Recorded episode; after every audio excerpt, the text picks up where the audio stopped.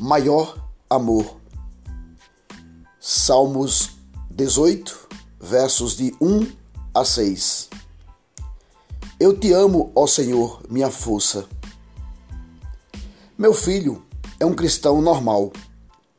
Possui alguns defeitos, pois não é por sermos de Cristo que vamos ser perfeitos. A mensagem é sobre ele, mas a primeira coisa que ele falou um dia desses quando acordou foi: Te amo, pai. E essa não foi a primeira vez.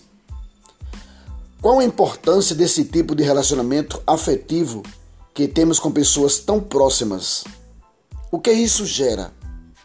De fato importa?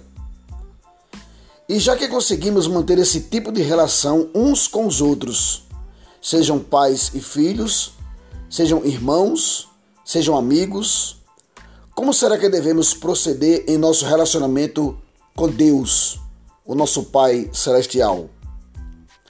Vejamos em Mateus capítulo 7, versículo 11. Sabemos do que, ou melhor, de quem o texto está falando. Daí a razão do salmista expressar nos Salmos 18, 2: fortaleza, libertador, rochedo, torre alta, ele é tudo isso para aqueles que o temem e que nele confiam.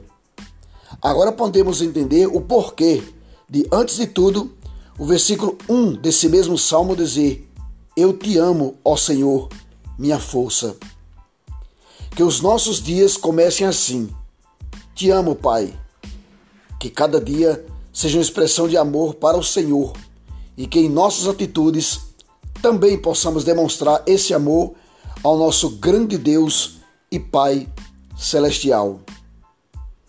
Ele já provou o seu amor, agora é a nossa vez de provar. Maior amor. Devocional diário a cada dia uma nova vida. Com narração de Ronaldo Ponciano.